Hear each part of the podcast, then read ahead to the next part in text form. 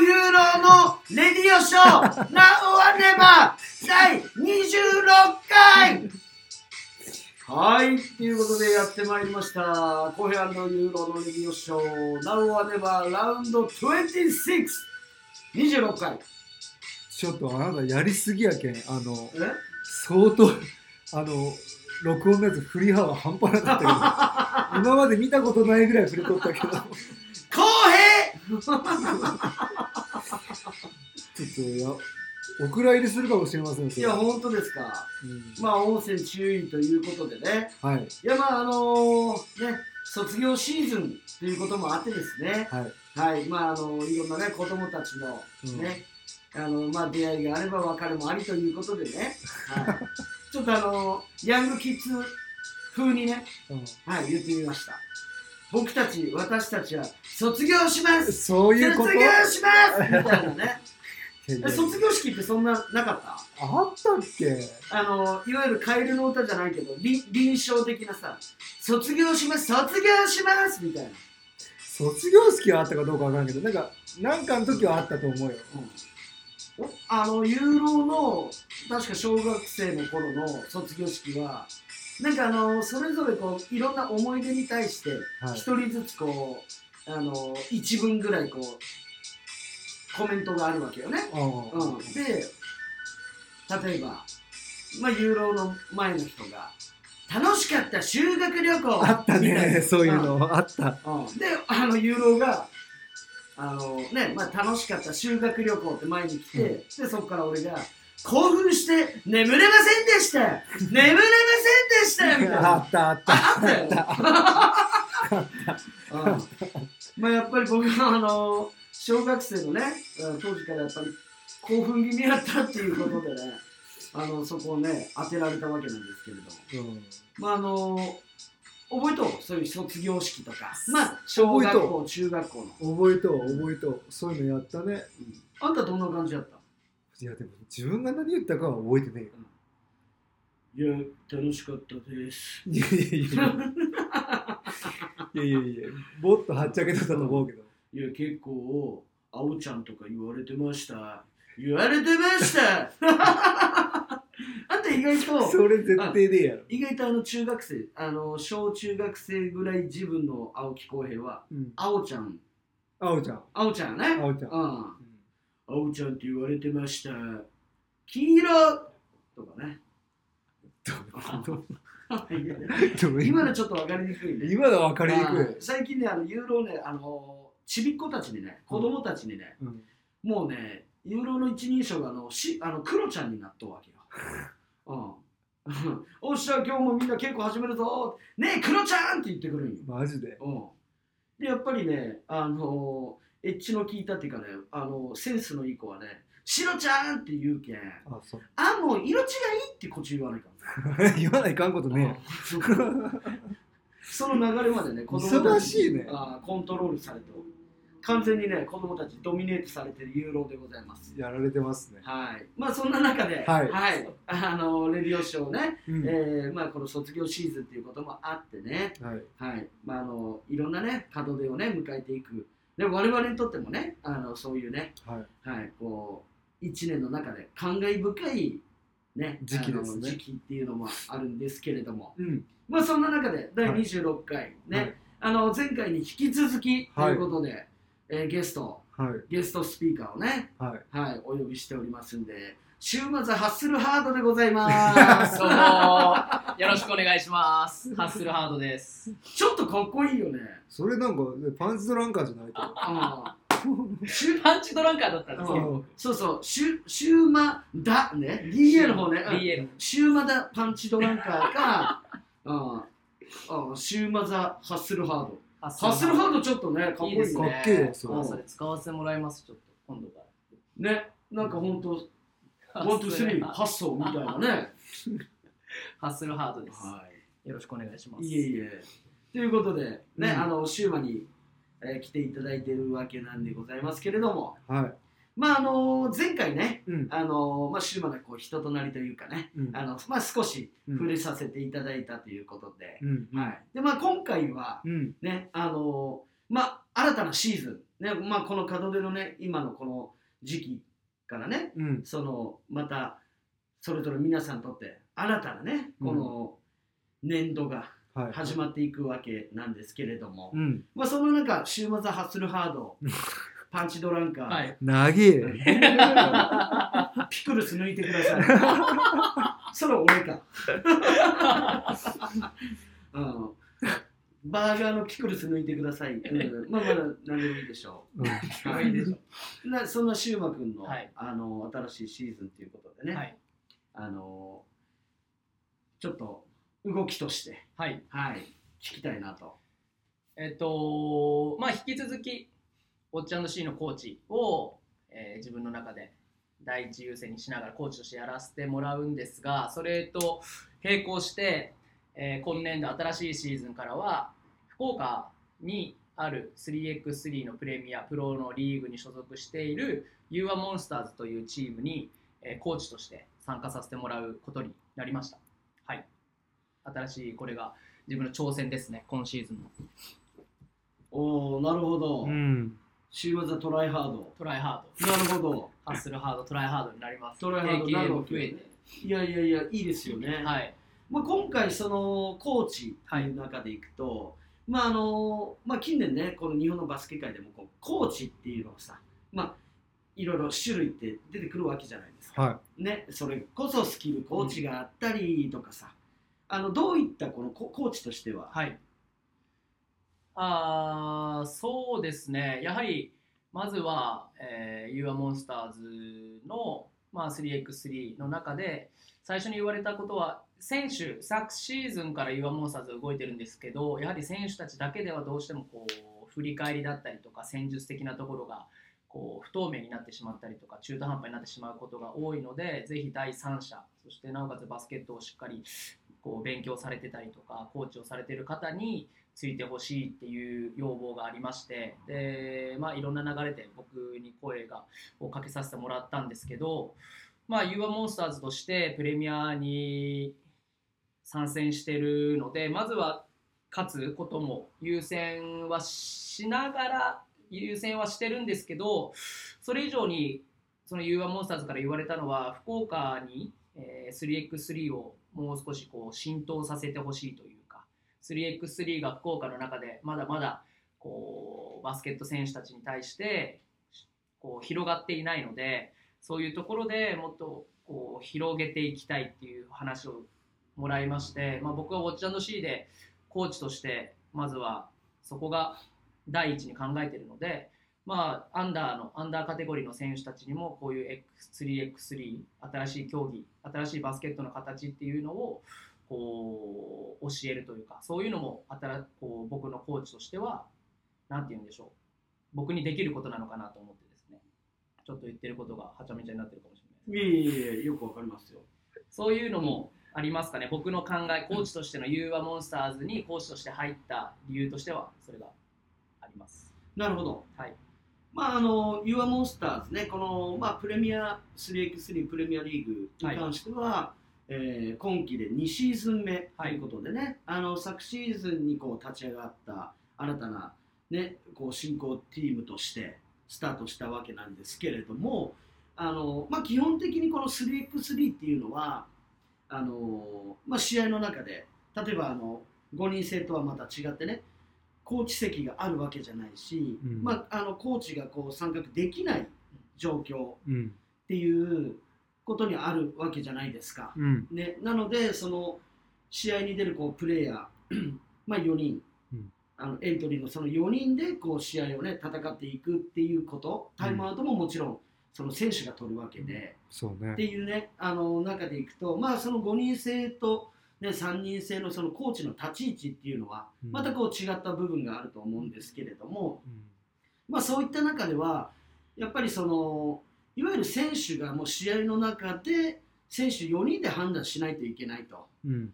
もうどあの常にね、うん。うん。そういった中で、まあ、いろんなこう試合の中でももちろんライブと一緒でいろんなケースが起こっていく中でうん。こういう状況の時にこうしようああしようっていう、まあ、ある意味判断力っていうのも選手に求められると。うん。試合の中で。10分間の中で、まあ、タイムアウト取るタイミングもそうやし、ね。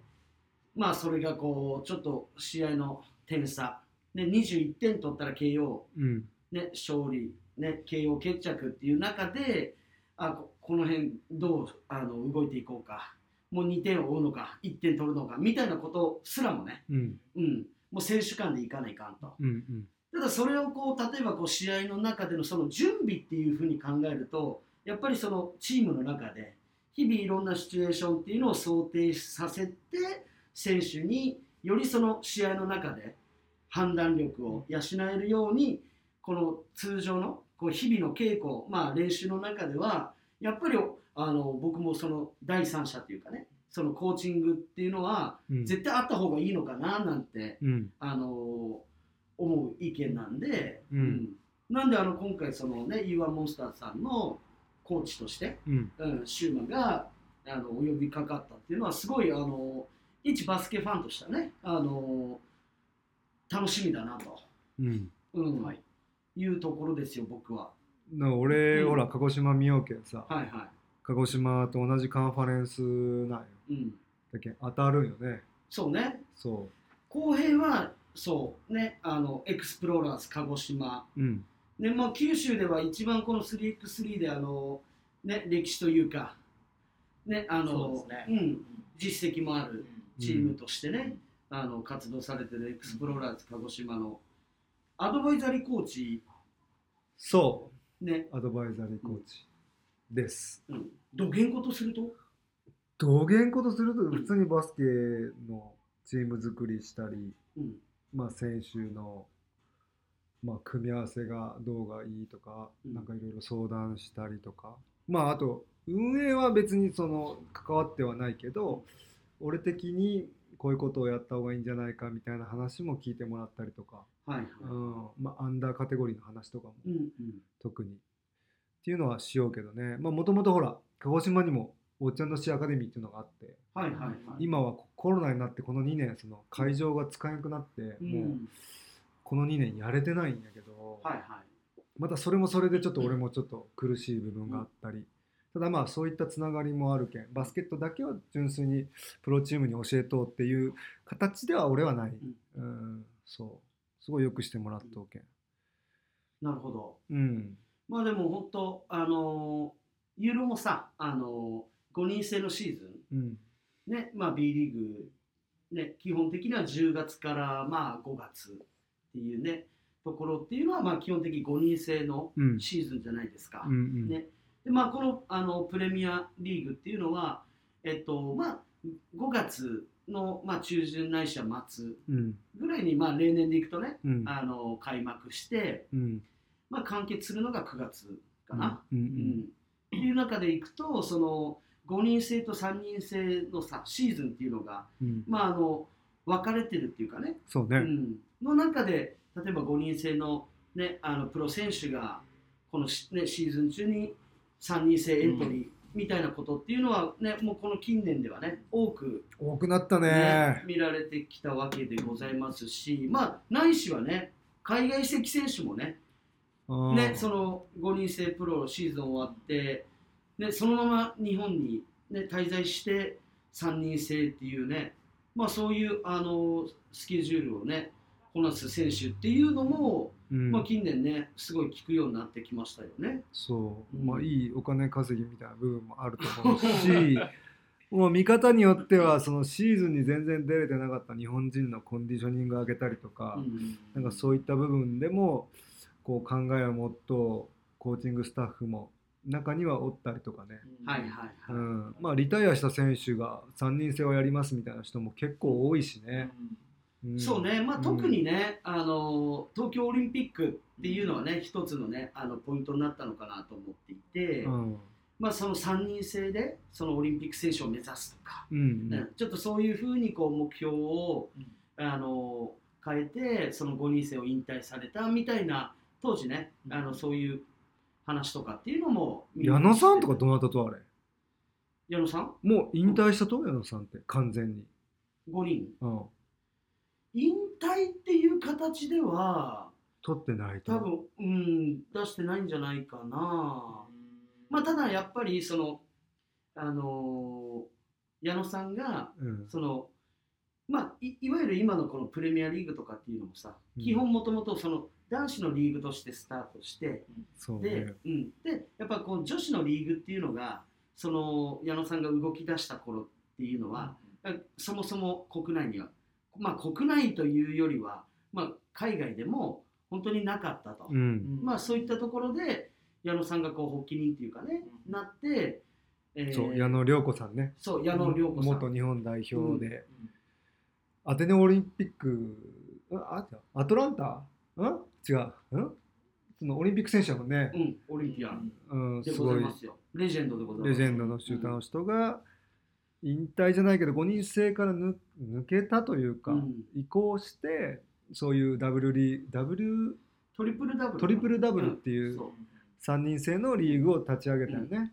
三三ダブルと書いてね、うんうん。そうそうそう、うん。で立ち上げたっていうねそういう経緯もあってそので女子日本代表うん。選手っていうのもあの矢野さんもねあの目指しながらうん、で来られたと思うんですけど、そうね。うん、まあそのね東京オリンピックではねあの、まあ、いわゆるその女子の5人制、うん。うん、ダブルリーグの、まあ、選手っていうのがうん。あのエントリーして。うん。まあでも素晴らしい、ね、あの女子成績をねそうですね。上げられでもたっていう。俺がほら日本代表の3対3のうん。日本代表のやつでスキルコーチという、まあ、一応そういう肩書きはもらってうん。コーチングスタッフで入っとる時に、まあ、あの当時はさその要するに5人制のプロの選手とかはほとんどおらんやったとよね。はい。で俺が最初にその3人制の日本代表プロから行った選手になったんやけど、うん。その時は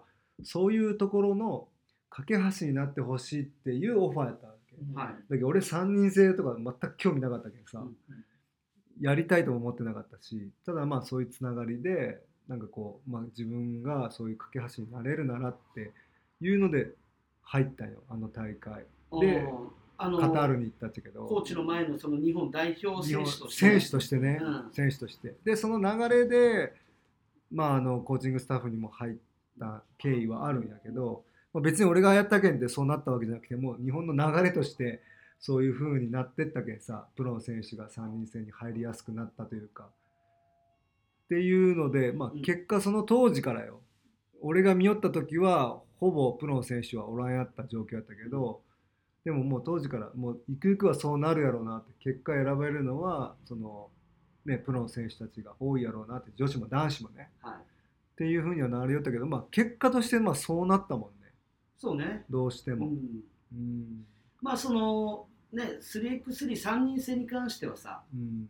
あの FIBA うん。国際バスケ連盟があの引くガイドラインの中でね、うん。その個人ポイントっていうふううにん。付与されていくわけで、まあ、例えばまあ国内でもその海外でもその大会によってこうちょっとこうグレードというかね、うん。うん。まあ、国際大会になったらそのグレードが上がってそれで優勝したらあの他の大会よりもあのポイントが個人ポイントがついていきますみたいな、うん。うん。まあ、国内は国内の中でもそのポイント制があって、まあ、それのこう累積ポイントというか獲得ポイント。で、まあ、上位とかね、まあ、そういうこうあのいろいろねその、まあ、オリンピック選手のこうさ選定する条件なんかっていうのはねいろいろ上がっていったわけやけれどもね、はい。うん、まあまあその中でねそうユーロがそのニヤニヤしとう感じっていうのはなんかその背景みたいなところをうん。ちょっとあれ、うん、いやうん。まあでもうん。結果的にはね、まあ、いろんな意見がもちろん飛び交う中で、うん。まあそのね、その選手に対してっていうところもあの物議を醸した部分っていうのはあったわけですよ。まあ誰選んでもね、文句言う人は文句言うしね。まあまあまあまあそれぞれね応援する選手がおる分そうそうそう、ね、そういうのっていうのはね、うん。まあ、あの今回に限った話じゃなくて、ねうん。まあ、起こってくるわけやけれどもさ、そうそう。う、ん。まあ、ただその中でねあの、まあまあ例えばユーロのねこう希望としてはね、うん。あのいわゆるそのオリンピックが終わった後っていうのが、うん。この競技として最もこう進化が問われるというかね、うん。まあ、東京オリンピック終わった後にさらにね、うん、この競技としてまあその青木浩平がこうね日本代表としてでそこからこうスキルコーチとしてまあそこからのこう変遷流れの中であの、まあ、当時はね5人制のプロが3人制に来ることなんてもう本当機会あったし、うんただ今では本当にもう3人制の競技としてうん市民権がもうあるわけじゃないですか。うんね。うん。だけどまあその青木浩平がこう当時代表として言ってたこの時代からのそのまた3人制っていうね盛り上がりっていうのはもちろんある中で、まあ、だからこそそのオリンピック基本的にまあいろんなスポーツでもオリンピックっていうのがをピークに持っていってうん。そこからまたちょっと落ち着いていくとうん。いうような流れってどんなスポーツでもよく聞かれる話で、うん。まあ、これがねあのバスケットボールもねその一概にねすあのってわけじゃなくさ。そうね。なもんでやっぱりこの3人制っていうのがこのオリンピック終わったこの後がねすごいあの重要なんじゃないかなと、まあ、そういった中でこの You are Monsters、ね、2シーズン目プレミアを迎えるにあたって、まあ、このシューマのそのコーチングっていうのはもちろんやけれども、うん。まあ、この競技として、ううん。ん、あのまあモンスターズとしてはこの福岡、うん拠点福岡にのね皆さんに対して、うん。あのよりねこの3人制のね楽しさだったり、うん。ね、この迫力だったり、ね、あのまた違ったね3人制の魅力っていうのをこう伝えていきたいと、うん。まあ、そういった意味でもその力を貸してほしいと。そうですね。ね。そういう話いただきましたね、ちょっと GM 的なあのオファーやけどねそれって、まあね。うん。確かうん。まあ本当に縦軸が競技横軸がその普及みたいな、ね、感じでいくとその全体的なねうん。相関図をこう底上げしていきたいとに、いうようなモンスターズさん。ね、長く続いてほしいものですけどね。あもうもちろんね、うん。やっぱりこのね福岡でね、うん、そうやってこう、う、うん。んあのこの街をねうん。盛り上げていきたいっていうさらにね盛り上げていきたいっていう中でのね、うん、まああとやっぱりその、まあ、昨シーズンのモンスターズのねあの登録メンバー、うん。選手のねラインナップ見よっても基本的にあの福岡在住。そうですね。ね。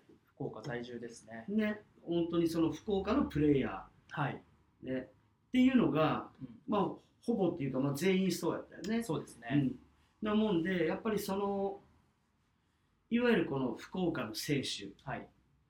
がそこでねこう挑戦していき、はい。ね、目標をつかむみたいな、はい。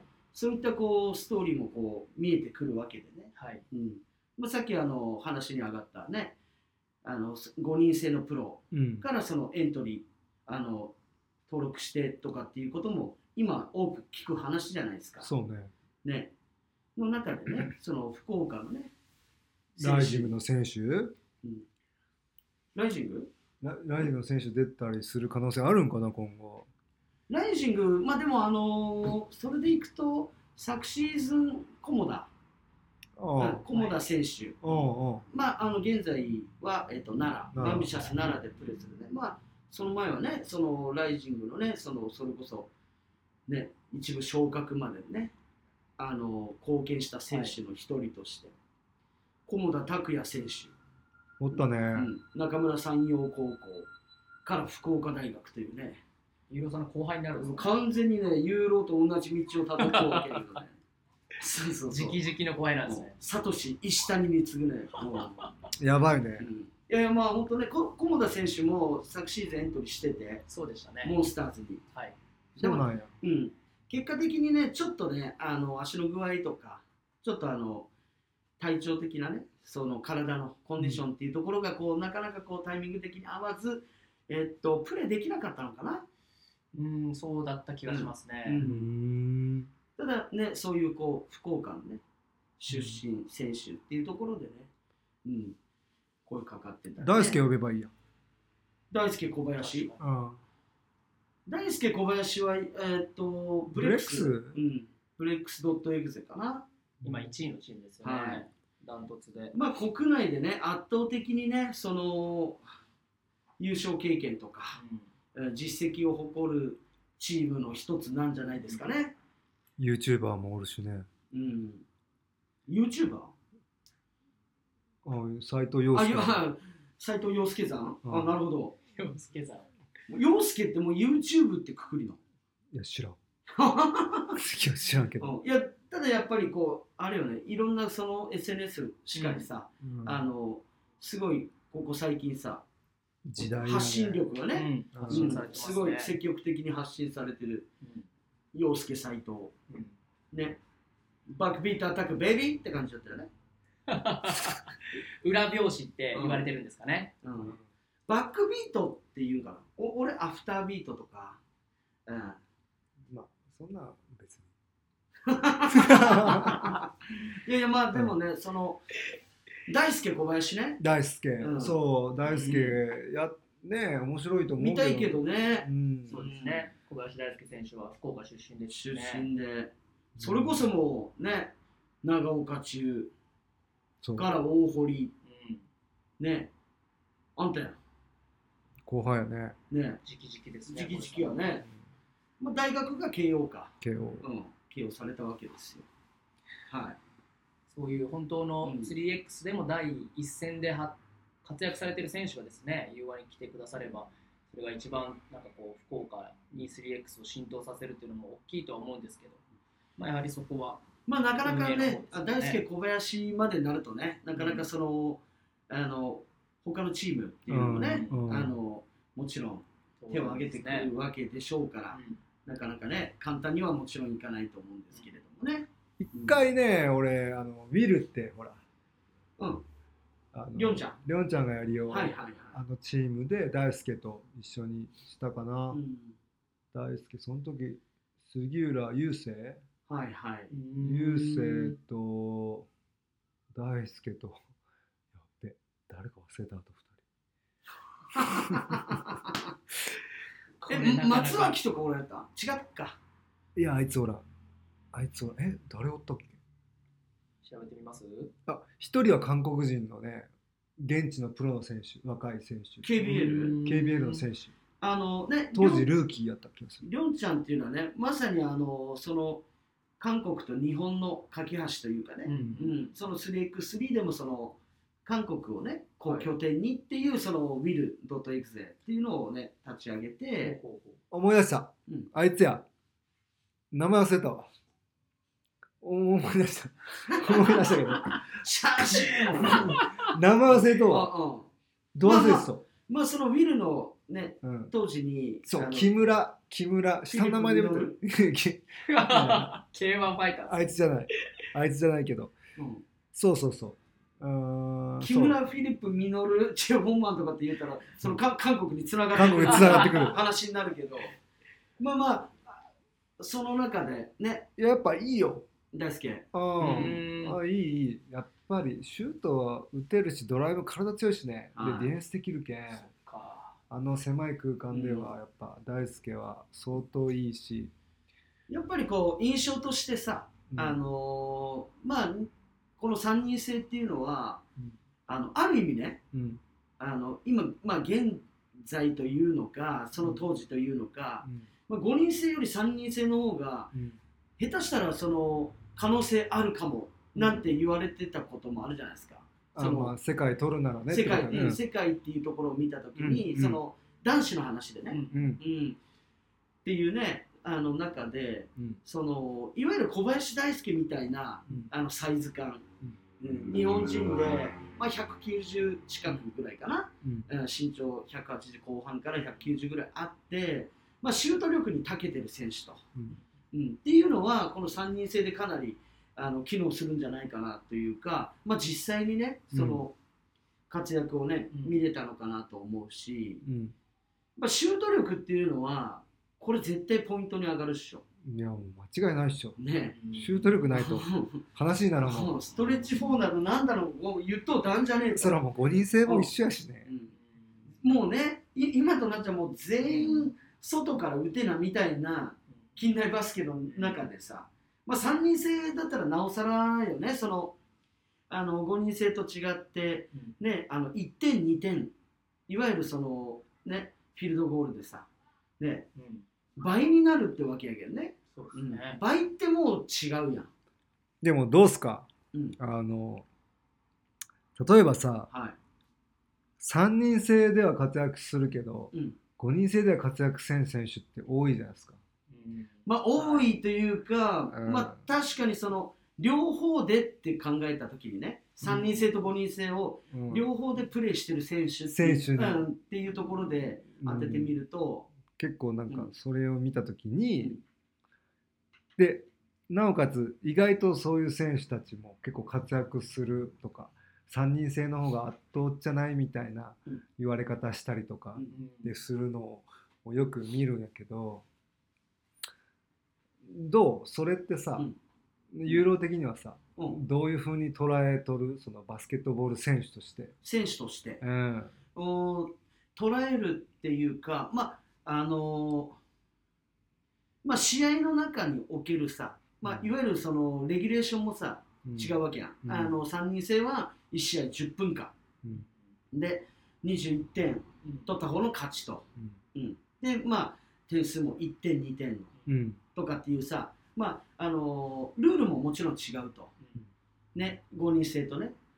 ただその中でいくとそのもちろん3人制でも相当その駆け引きというかね、うん。判断っていうのは、うん。もちろんすごくあの必要やし、うん。うん、だとは思う。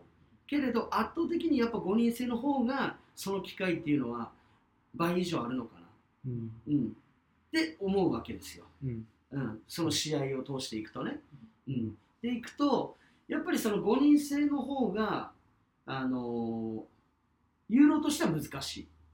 あの、うん。と思ってる。うん。いわゆるその試合の中でじゃあ自分が常にコンスタントに活躍をするとか、うん。しあのチームを勝たせる。うん。チームに導く貢献できる選手うんとかってなるとやっぱり5人制の方があの能力が必要なのかなって思でしょ？う、うん、それはまあ単純にねうん。3人と5人でバスケやるっていうさ人的なねあの人数っていうのももちろんあるし、ね、その4クォーターある中での、まあ、もっと言えばその中に海外籍選手もおったりとか、うん。うん、っていう中でいくとやっぱ5人制の方がやっぱりその またもう全く違う競技っていう風に捉えた方がいいと思まあね、うん。いやだけんさなんかこうなんつうんやろうな。やっぱ5人制できる俺も5人制やってきとった人間やけん、やっぱ5人制をができる選手に魅力を感じるというかなんかそれがなんかバスケットボール選手だなってすごい考えとって、う。はい。で逆に言うとさ例えば NBA 選手がさ 3x3 やったとしてよ、うん。多分トップの選手たちやけんさうん。普通にプレーできるわけよ。うん。でもなんか日本ってそれなんかそうじゃなくて、うん。なんか5人制できんけど3対3はできますみたいな、うん。あもちろん人数少ないけんアメリカ行けばその1対1制とかいっぱいおると思っちゃうけど、はい。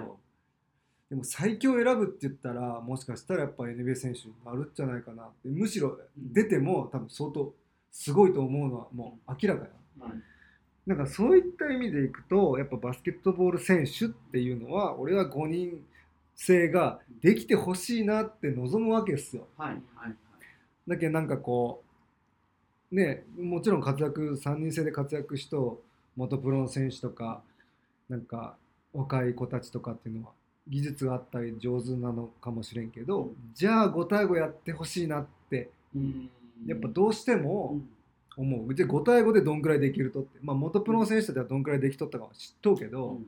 知っとうがゆえにはい。やっぱ3対3で活躍しようのを見ると、もちろん当時よりは上手くなったにしても、してもって感じなんですよ。なるほどね。そう。やっぱこうあのシチュエーションとしてうん。3人制の方がうん。1対1に持ち込める状況なんかって圧倒的に多いわけじゃないですか。そうそうそう。ね。うん。でまあもっと言ったら、まあ、あのピックアンドロールなんかで、うんまあ、ピック入れてもらおうと思ったらもうそっからのえーカバーディフェンスなんかっていうのは基本ないわけじゃないですか。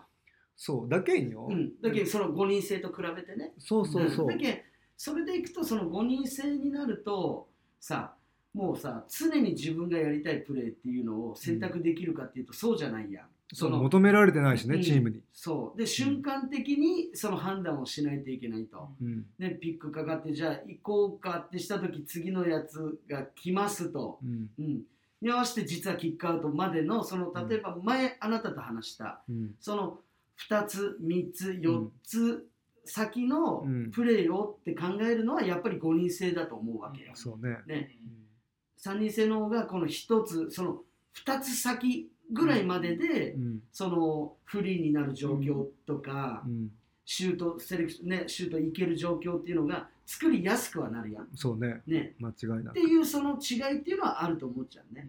でいくとその判断とか、うん。ね、その中の瞬間的な、ね、あの判断とかでいくとやっぱ5人制の方がうん。あの頭を使うことっていうのはうん。多いのかなとは思いやでもね、うん。あのあまあそう絶対そうで、うん。ただやっぱ3人制いいなって思うのは、ピックとかスクリーンとかがやっぱ上手になるんよ。う。はいはいはい、はい。使い方も仕方も、で俺は大輔見よって、うん。大輔は本当ピックの絡み、うん。ピック絡みのプレーがすごく上手くなったと思うわけ。なるほど。そう。でそうやって上達する場合もあるんだなってやっぱ改めて感じてはい。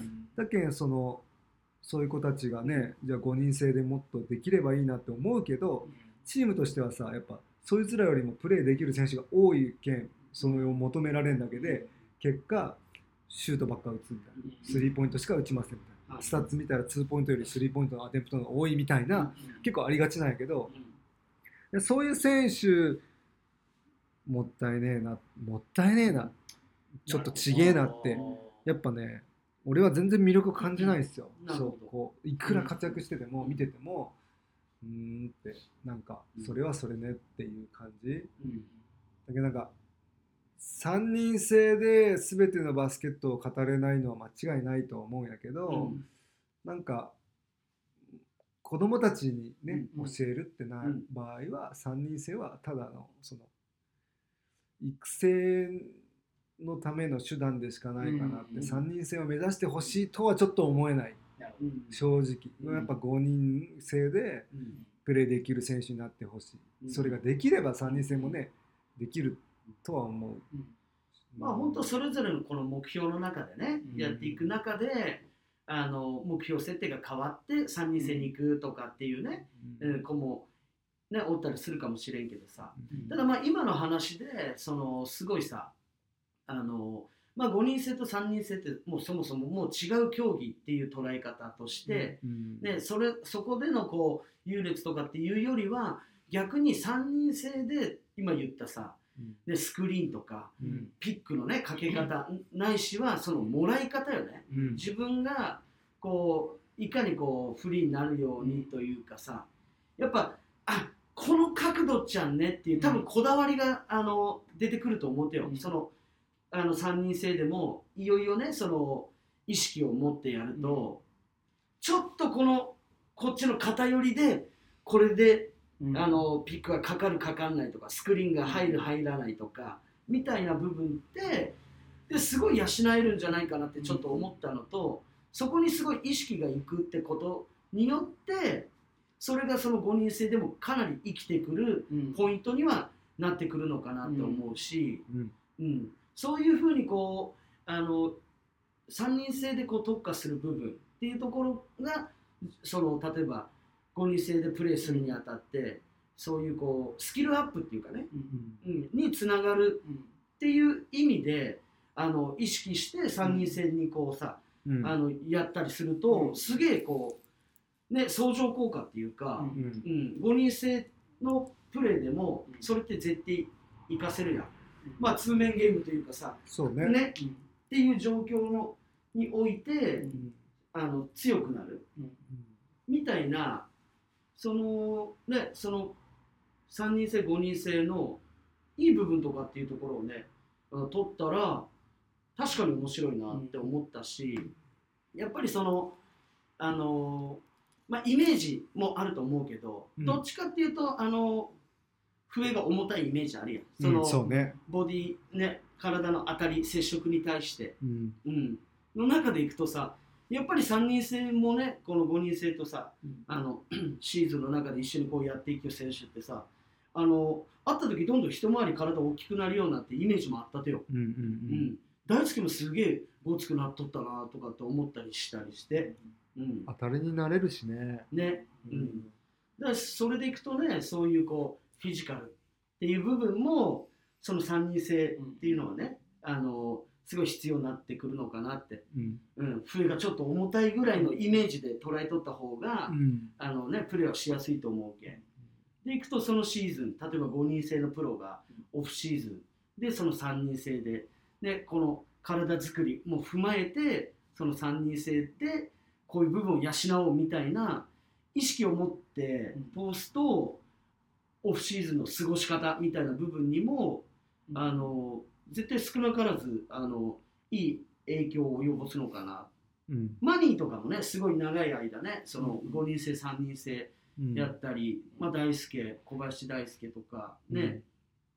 そういう選手っていうのも多く上がってくるやん、まあ、うんそれこそ落合智也、うん。バームとかね、ううんん。まあそ本当ねやっぱその5人制3人制の違いないしはそこからこう3人制で得れる技術さらに細かい技術みたいな感じで捉えると俺は両方してほしいと思うね。なんか、できる人はね。そうですね、この前、先週、ちょうどその福岡の、えー 3x3 の大会があって、まあはい。u アモンスターズも出たんですけど、うんその午前中にアンダー15の大会があったんですよね。で、その中でウォッチャンド C の選手たちが、えー出場して、で、アベック優勝させてもらったんですけど、はい、でその前の福岡の福岡市が運営されてる大会、うん。主催されてる大会にもウォッチャンド C のメンバーが出てそこもアベック優勝させてもおらってい。なんかすごく嬉し嬉しいことなんですけどお先週の大会 u アモンスターズが午後から試合があるっていうことで午前中応援させてもらった時にやはりすごく感じたのはそのさっきユーローさんが言われてたようなスクリーンのかけ方とか、ボールを持ってない時の動き方とかですね。そういうところをその大会見てもやはり1対1上手な子は他のチームにもいっぱいいてはでその子たちが3-3になったらやっぱ1対1合戦になるんですけいど、やはりボール持ってない時のスクリーンボール持ってるピックに対してのかけ方とかっていうのを、ウォッチャンド C の練習の中でクラブチーム生たちは意識してその3-3を5対5そのクラブチームの練習の中で取り入れることが多かったのではい。やはりそういうところでこううちのチームが他のメンバー他のチームよりもその慣れてるというか、うん。動き方にですね。けど結果やはりそれが5対5ウォッチャンド C のクラブチームの5対5にもすごくいいこう方いい方向になっているのでその3対3で得られたところがですね。で結果3対3でも優勝させてもらいましたし5対5の中でもそういうボール持ってない時の動き方スクリーンのかけ方っていうのが、えーすごくいい方向にうん向いてる。っていうのがあやっぱ実感できた。すごく思いましたね。へ。でやはりさっき浩平さんが言われてた通りじゃあその 3x3 を通してアンダーのか子たちがそれも学そこの中で学べることを最終的に5対5の中でどう生かしていくのかっていうのは、プラスになることが多いのかなと思うので特にこの福岡のアンダーの子たちがもっともっと三々も取り入れながらはい。その中で学べることっていうのはお多く多いので、うん。もっともっとそれが取り入れれる場所が多くなったらなと思いながらですね u アモンスターズとしてもそういう大会をどんどん増やしていきたいなと思っているところなんです。うん。いいよねだけどうん本当なんかすげえ今さあのシューマがねその実感ね、うん。肌感で感じるっていうレベルまでねその三人制のね、はい。あのバスケが、うん。うん、そこで意識するポイントがその5人制での一つのねい,、はい。い、ろんな局面に対して生きてはい。きてる部分ってあるなと。はい。だけどなおさらその例えばこう育成カテゴリーのねうん。子供たちっていうのも、あのじゃあ3人制の時こういう意識を持ってやってみようとか、うん。こういうプレーを3人制の時はうん。特にねあのあのチャレンジしてみようとか、そういうふうにさあの3人制でやる時のこの目標設定みたいなことっていうのを意識してやってみるとすごいあの意味あるのかなって思った。そうですね。でそれがそのね、まあ、特にねそのスクリーンとかね、うん、まあ本当オフボールの動き方みたいな部分っていうのはささらに5人制の方がさ大事になってくるわけじゃないですか。はい。そうなんよね。うん、それが例えばねそのスペーシングみたいなこととかっていう意識づけにもねつながったりとか、うん、その中ででもこうあのやっぱりピックアンドロールできるやつとできないやつって実はでかいんじゃない？って俺すげえ思っちゃうけどいやいやいやもうめちゃめちゃでかいよ。めちゃめちゃでかいっていうか今時の今のバスケットでピックアンドロールできん人は相当難しいと思うよ。なかなか難しいよね。むしろね。うん。うん、ってなった時にやっぱそのスクリーンのもらい方かけ方っていうのがやっぱ3人制のねうん。あの時っていうのはうん。さよりさそうですね。その状況でかかるようにするためにうん。あのまたこうあの意識してうん。ね取り掛かると。うん。いう機会っていうのはいいんじゃないかなっうん。て思うわけよね。うん、で養って、はい。うん、でなそれが5人制になるとねうん。またさらに生きてくると。シューターがねやっぱこうキャッチシュートできるような状況なんかっていうのはさ例えばさ俺なんか思うけどさうん。いやそれってもっと広く見とかなその状況を自分でメイクすることって難しいと思うわけよ。うんうん。うん。まあそれに合わせてくるガードのパスっていうのもすごい大事になってきたりとか、じゃあここでしっかりかけてもらってもねガードから降りてきたそのシュート行きますみたいなさ。例えばそういうワンプレーなんかっていうのもすごい細かくさ捉えるとあのこだわりってあるじゃないですか。うん。うん、実はここでこういう、ね、伏線があってみたいなさうん。とかね。うん。もうほんと細かい動きのこだわりとか、うん。ね、その駆け引きじゃないけど、うん。うん、そういう部分って例えば5人制の方がうん。よっぽどあると思うわけよね。そうね。うん、実は、うん、仲間のこいこいつを実はこう伏線に使ってましたみたいな。だけどその捉え方としてその3人制でその5人制につながるその前の段階の動きうん。単純な人が少ない分、っうん。ていう捉え方で指導していくとうん5対5につながりやすいかなっていうのは思うとよ、いきなり5対5の中でこのタイミングでスクリーン行ってとかって言ったって、うん。ボールがね逆サイドにあって人がここにおって、うん。チームメイトここにおるのにこのタイミングで行ってもみたいな話にもなるわけよ。はいはい。理解してない人はうん。全然ボール違うところにあるのに、ん違う方向にスクリーンとりあえずオフボール動くっていうことで うんその人のスクリーンっても意味ないけどオフボールは動きようみたいな。はいはい。でそれだったら理にかなってないけん、うんだけど人が少ない3人制でこのタイミングでこっちにかければっていう風な考え方うん。をやればうん。成功体験が生まれるけん、確かに。うん、理解理解度も高まるよね。高まる高まる、ね、その、うん、スクリーンとかに対しての考え方としての、うん、ね、その5人制で使う時の理解度。そう。う、ん。ね、そういった意味ではうちはもうすごい3人のね、うん。3人組の練習とか、ね。あ結構多い。ずっとやる。4人あそう。4人組もするし、うん5対5っていうのは本当最後の最後しかせん、なるほど。そうですね。うんなるほど。ほぼ人数少ない状況での練習ばっかりなんやけど、はいはいはやっぱ教え方も人それぞれやけん、難しい。俺もすごい試行錯誤しながらやったけどもう俺の場合はかもう単純に形をまず覚えてもらい。うん、う動き方を教えるなるほもうディフェンスおらん状態からでそこからやってディフェンス入れて成功体験生んできたら、うんなんとなく自分らでタイミングとかど。うん、測り出すやん、はい。で分かり出してっていうのが今一番しっくりくる教え方かな。なるほどね。うんあとやっぱりさ、その3人制でいくとさ、もう？あのトランジションっていうのもさ、うんすごいもう一つのキーになってくるわけじゃないですか。例えばね、あのオリンピックとかでも、うんまあ、完全にさあ、あの空いた状態で、うんうん、もうダンク狙いに行くのかあえてダンク狙わないのかっていうのももうさ一つのこうさ戦術じゃないけど、ねその 3x3 で行くとさ、まあ、ヨーロッパっていうか、まあ、セルビアとか、はい。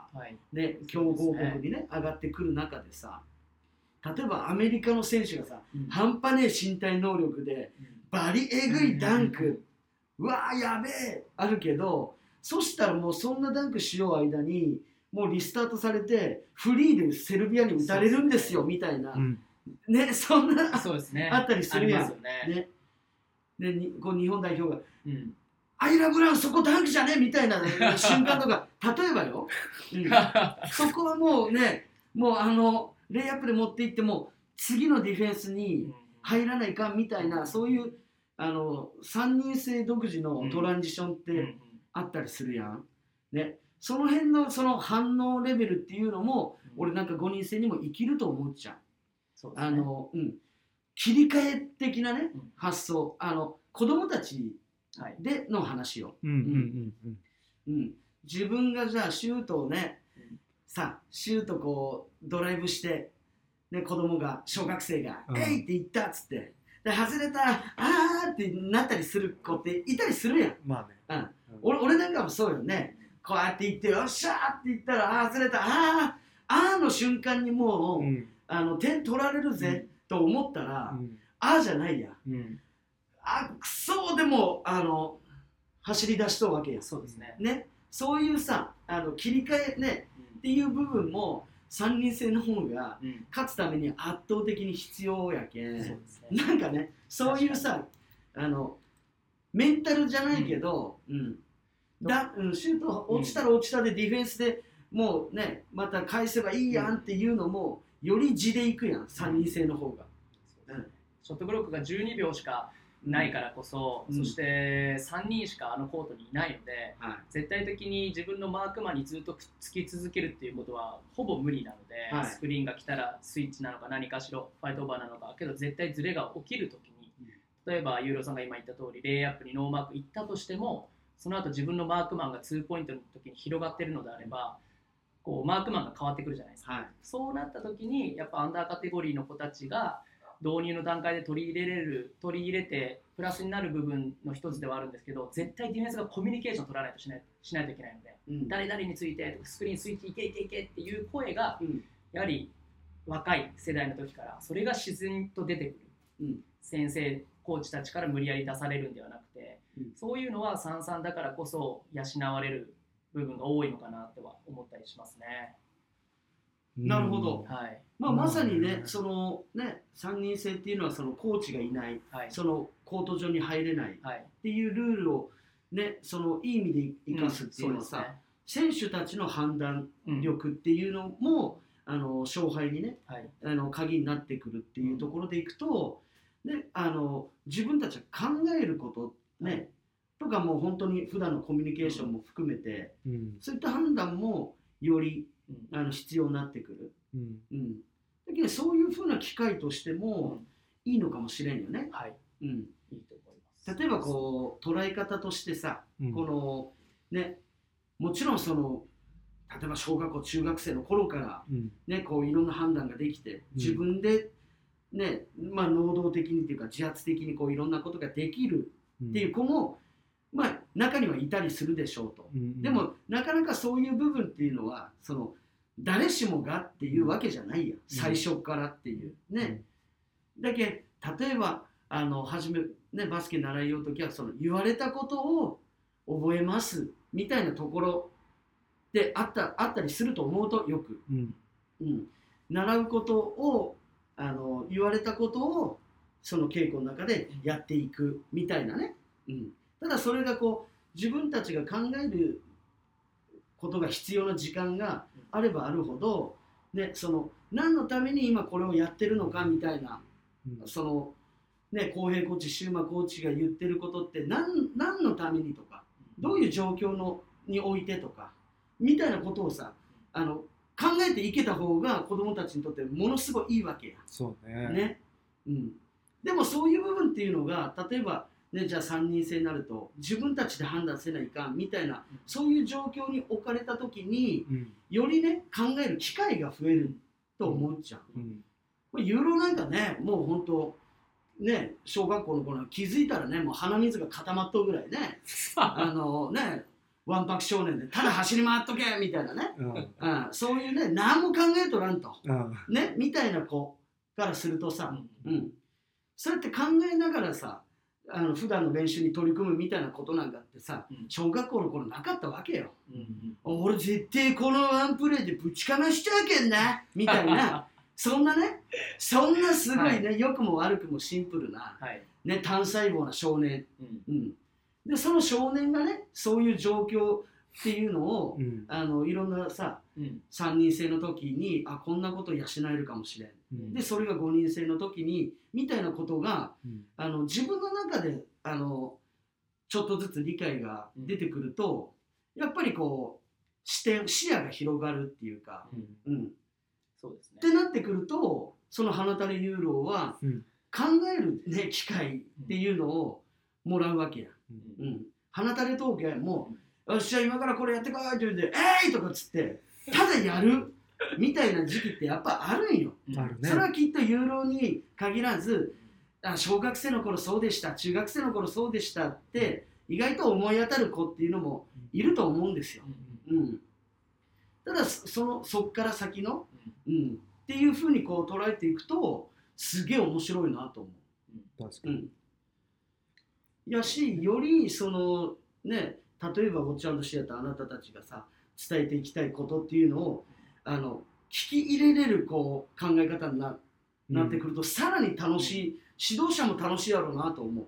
さらにより、いや楽しいよ、うん。俺らはもうすごい発見もあるしうん、やりがいも感じるしやっぱ小学生がねクラブに入ってくるとやっぱ小学生たちは全くできんわけよ、うん。いやバスケットボールっていうのを多分今学びを感じと思うけどさ、うんでもまあそんなもんや、うん、うん。そんなもんなんよね。そう。そんなもんなんよ、そう。試合のための練習っていうよりはうん。練習のための練習になっとったりとか、うん。いわゆるねその初めってそんなもんって意外とおったりすると思っちゃうね。そうそう、ん。だからまあバスケットボールっていう競技の捉え方がまず絶対違うけんさ、うん。まあ、そもそもミニバスケットボールなんてルールが違う時点でうん。なんかバスケットボールに似た競技みたいな感じになるわけやんまあ確かに、うん。バスケットボールを教えるのは難しい環境と思うてよミニバスケットってうん。はい。スリーポイントないとか普通ありえんしさうん。あのバスケットやったらね。そうね、でスペーシングも考え方も変わってくるやん。うん。で遠くから決めても近くから決めても同じ点2点やったらじゃあもう遠くから打たしてもよくねみたいな考えやけん、そうですね。ディフェンス下がっとうやんミニバスなんて、うん。取りに行くとこは取り行って、うん。ハーフコートになったらもう打たせますみたいな、そんなのバスケットじゃないけんさ、うんでもそれは勝つためにそうさされる、うん。選択されるような状況でいくと、うん。そういう子たちがうちに上がってくると、うん。もうねディフェンスもっと詰めろって言い続けないかんくなる、うん。でディフェンスの意識ってめちゃくちゃボール取りに行くのがディフェンスみたいな、うん。それすごい大変。多分子供たちは苦労するとこと思確かにね。いきなりね、そのねその自分がディフェンスでさ、うん。そのオフェンスのさマークマンに対してう、うん。もうワンアームぐらいの距離感なんかって絶対取ってないよね、取ってた、うん、まずね、うん、もはや手も上がってない。上がってないとかね、ううん。んだけどまあそこでボールいったらもう普通にフリーでスリー打てるよっていうぐらいね、うんうんあのかなりこうディフェンスに対してのこうね、うん。そもそもの意識が違うと、ううんん、スリーがないから怖くないからっていうそういう部分でもあるし、まあねこの世界に広げてみるとさいそのいわゆるその日本が採用しとミニバスのルールというか、うん。まあもうごく少ないわけよね。その世界規模で見て。ううん。ん、本当に少ないわけで、だけどね、まあ本当、そのリングの高さ、2メートル60か、うん。うん、っていうのも、じゃあ他の国っていうのは、もうね、3メートル5、3月5日、ユーロの誕生日と同じ高さみたいな話になってくるわけよ。覚えやすいですね。あバスケの申し子、ユーロ、おうみたいなね。やばいそれ初めて知ったわ。あ、それ初めて知った？うん。うん。そのそのあれね。さうんワードね。うん。3月5日はね、覚えやすいな。サンゴサンゴ礁とかね、沖縄をイメージするだけじゃなくて、山田マリアさんの誕生日じゃなくて、懐かしい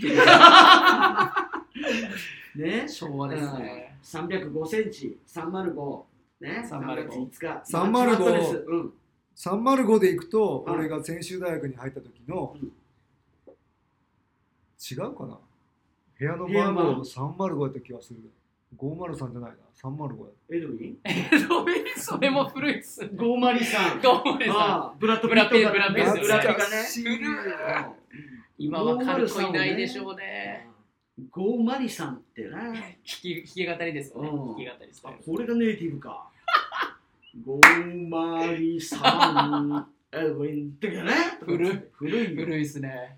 古いよ。古いっすね。ね、もうジーパン、ジーパンで行くとね、あの新宿伊勢丹がね、あので、ジーパンをまたこう、サステナブルにとかって言いながら、あのリメイクしたものを売りますみたいなね、えー。うん百貨店では新しい試みしてましたよあそう。ね。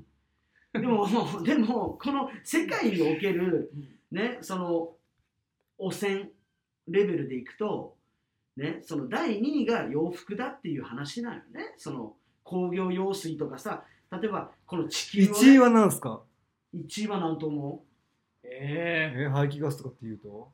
う、うん、まあだけいわゆるそういうさ産業的だけどもなとこうそれがさもうすでにねもう操作されてるわけですよ。メディアに。そうじゃないのに。うん。うんえ1位何なんですか？そうそう。あいやいや排気ガスかもしれんけど、うん。じゃあ排気ガスまあまあ工業系とかね。いわゆるまあそこら辺はもうちょっとこう一括りになるけど、うん。そうそうそう。まあ難しいっすね、まあね。うん。ただジーパンのねその染色に値するそういうねあのっていうのは、まあ、いわゆるアパレル服っていうのは、うん。実はねそういうこう、うん、闇の部分もありますあお汚染的な部分でねみたいなことを言ってましたよね。本当よね、まあね。怖いまあそれはさておき。うん、さておこさておこう、うん、うどんどん飛んでいきよう。飛んでいきよう。ん。いやでも何の話だったっけ今う、ん？何の話何の話だったっけその前。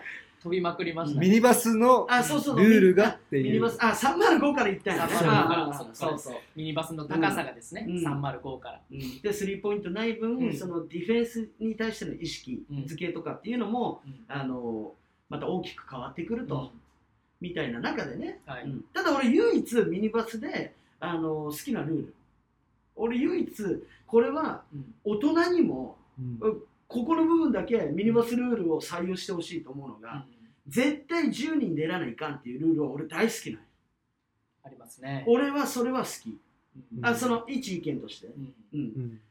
の方がもっと指導者レベルもにも対しても俺はあのまたさらにいろんなことを考える必要性が出てくると思うわけ、ん。そうですね、うん。ここでなんか、あのーす僕思うのが、うん。この住人制昔からそうじゃないですか。僕のミニバスの時もそうでしたけど、があって低学年の子たちを出さざるを得ない。でその子たちがプレイングタイム伸びることは本当素晴らしいことだと思いますし、はい。それってすごいいいことだなって思う反面ほとんどのチームとは言わないですけど、うん。僕が見てががっかりというかあー残念だなと思うのは低学年のちびちゃんたちが、うわーっとオフェンスになったらコーナーポジションまで走るんですよダッシュで。はい。うわーって。でコーチたちが「お前らそっから動くな!」みたいなことを言ってもうそのちびちゃんたちがずっとコーナーで立ちすくむみたいな。それを多々見ることがあるのでミニバスの応援にいた時。それがなんかこうすごく悲しくて。あシューマそれは言ったらいかんやったね。いやそれ言ったら俺は思い出してしまうあるんですか？試合があって、はいうん、これ、うん、えっとね、そうだね、まあ、どこでなんかみたいな話は一旦置いといて、うん。えっと、ままさに今、シューマが、ね、言った話にもすごいあの近いんやけど、まあ、そのミニバスっていうのは、1試合で10人必ず、ね、オンコートしないといけないと、うん。試合に出ないといけないと。によっては、まあ、チームによっては、その、ね、じゃあ、あの134がベストメンバーとかっつって、うん。じゃあ2クォーターでちょっと下級生を10人やけだあの出す必要があるみたいな、まあそういうねチームによってそれはあるわけやけどさ、うん。まあ、いわゆるその小学校低学年の子がうんそれで試合に出てきた時、うん。まあね可愛い手はもうあのユニフォームもさもうこれもうバッシュで踏むんじゃないかぐらいね、ダボーっとしてさ、はいうん、でもその子はさやっぱ試合に出れるのが嬉しいてよ。うん。先輩とかね兄ちゃんたちとさ、一緒に。だけどもうキラッキラしてさ「うんはーい!」とかっつってこんなやって走って行きよったったよね、うん。ででまあ蓋を開けたらさうん。あの、まあ、今シューマン言ったそのオフェンスの時にもそのコーナーとかで、もうそこから動くなと、っうん。ていうような、まあ、あのそのチームのね、はい。あのルールがあったと、はい。それでいくとユーロははい。もうディフェンスのポジションから一生動くなっていうルールをあの課せられとった子供がいたわけ。え要は自分のチームがオフェンスの時もねあのそのコートに行バックかんわけ。コートでいけいけないのよ。えコートに行けないのか俺それ俺の時代の子も一人おったわ。おった。めっちゃ衝撃的やったね、えー、それはちょっとマジでやばくて。であのさやっぱりこう気持ち高まって、はい。さ途中で忘れてさやっぱあーって自分もこう、はい。フロントコートで行きよったんよ。きますよ。だから「おいお前違うのか!」っつってコーチの声で「はっ!」ってして戻っていってしかももうねずっとハンズアップなんよ。もうで OS 来てないのに。マジっすだかけど自分のチームオフェンス攻撃しようとよ。でもね自分はそのもうハーフコートから出れんしこのポジションでずっと立っとってしかも攻撃を背中からハンズアップしながら見よう小学校低学年の子を俺だけもうこれ話しちゃったらもう泣きそうなるんよね。それ辛いね。ここれがもう本当俺はもうねあのすごいやっぱ本当響いてうん。うん、この子にバスケットボールの楽しさっていうのを本当の意味でねあそうの知らせるためにはどんなことができるんかなとかってもうねその思って、ねうん、でそれはねあのなかなか本当にねあのまあできればねもう二度と見たくない光景なんですけれども、まあねまあそのまあ今ねうん。そのバスケットボールの中で、まあ、あの今日はね3人制があり、うん5人制がありうん。でまあさまざまなこうね育成カテゴリーの,、ね、あのバスケットボールがあるっていう中で、うん。ね、それでいくとあのなんでしょうな。その中でいい部分っていうのはどんどん生かしていきたいものですなと。そうですね。ね。うん。はい。ただこのこういったカテゴリーの中であこんなことを養えるみたいなことをうん。こう意識的にこう持ってん。向かっていくと、またその自分にとってのあのいい経験値になると思うし、生きてくるんじゃないかな、みたいな、うん、そういうところで、ね、あの感じるわけで。まああの何より今季そういったねあの期待すべきね福岡 U アモンスターズの、はいね、3x3 セカンドシーズン、はい。ね、2年目のねシーズンでこのシューマザハッスルハードが、はい。はい、このコーチとしてはい。エントリーするということなんで引き続きねはい。あの福岡 U アモンスターズハッスルハードシューマのあの応援をねはい。あのよろしくお願いしますと。よろしくお願いします。はい。まあ、開幕は5月はい。なんで、まあ、ユアモンスターズの、ね、情報、SNS 等を見ながらね、はい。あのぜひ福岡の皆さん、ないしは全国のバスケファンの皆さん、ね、期待して、注目して応援いただければなっていう感じで。はい。はい思っております。はい。応援よろしくお願いします、はい。ということで、ね、今回は、はい。ね、あのシューマザハッスルハードに、ね、登場いただきました。はいありがとうございました、まあ、そういった感じで、うん。第26回、まあ、なかなかあのね、バスケットボールのね、話、もうまた久しぶりやね、これ。そうかな。うん。うん。まあまあまあ、はい。うんそういった感じでね、うん今回は、えーお別れしたいななんて思っております。はいまた次回お楽しみということで、はいありがとうございました。ありがとうございました